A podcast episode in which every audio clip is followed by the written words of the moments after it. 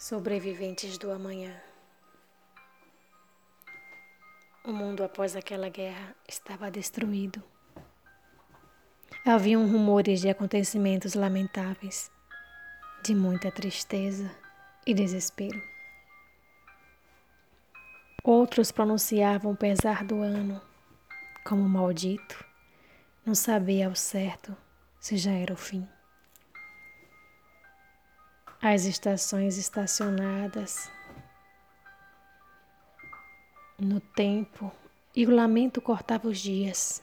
Não, ninguém sabia qual marcava, que dia era, que semana. Era perdida no calendário. Um lendário amigo que horas esquecido por dominados pensamentos em vão.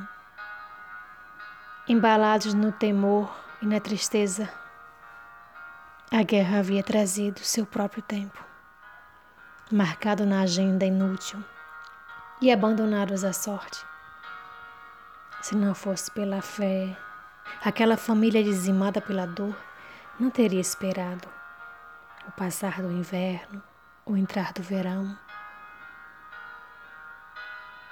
Estendidos no frio e no calor, nada mais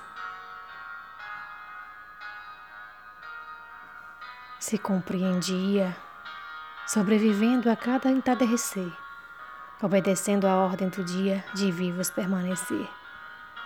Manter o hábil raciocínio familiar, por noites a frio. O patriarca contava-lhes histórias adormecidas, inventivas, pouco convincentes, outras duras e afáveis, mas o libertar do pensamento em outras coisas mais pairava sobre o ar, flutuava, e assim todos esperavam a lamparina da história iluminar seus esperançosos rostos.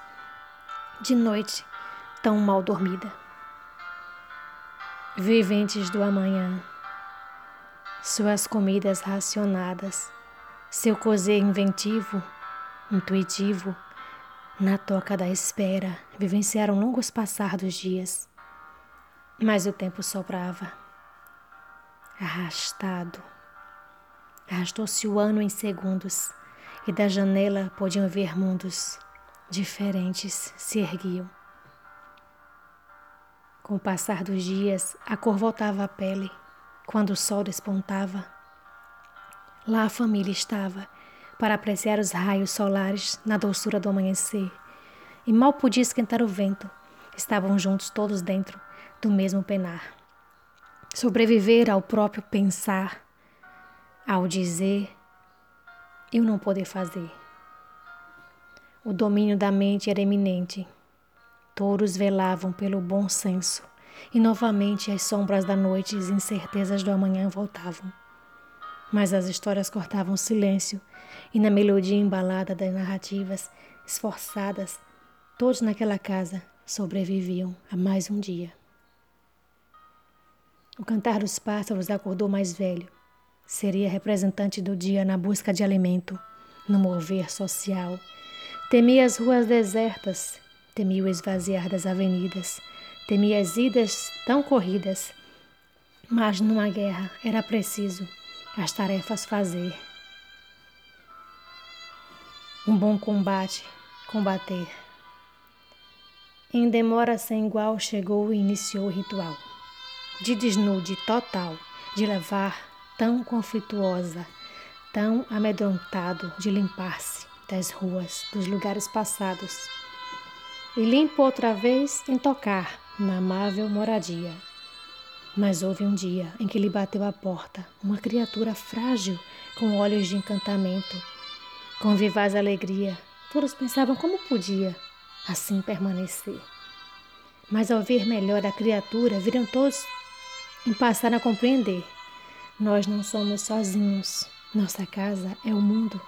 Precisamos a nós mesmos conhecer.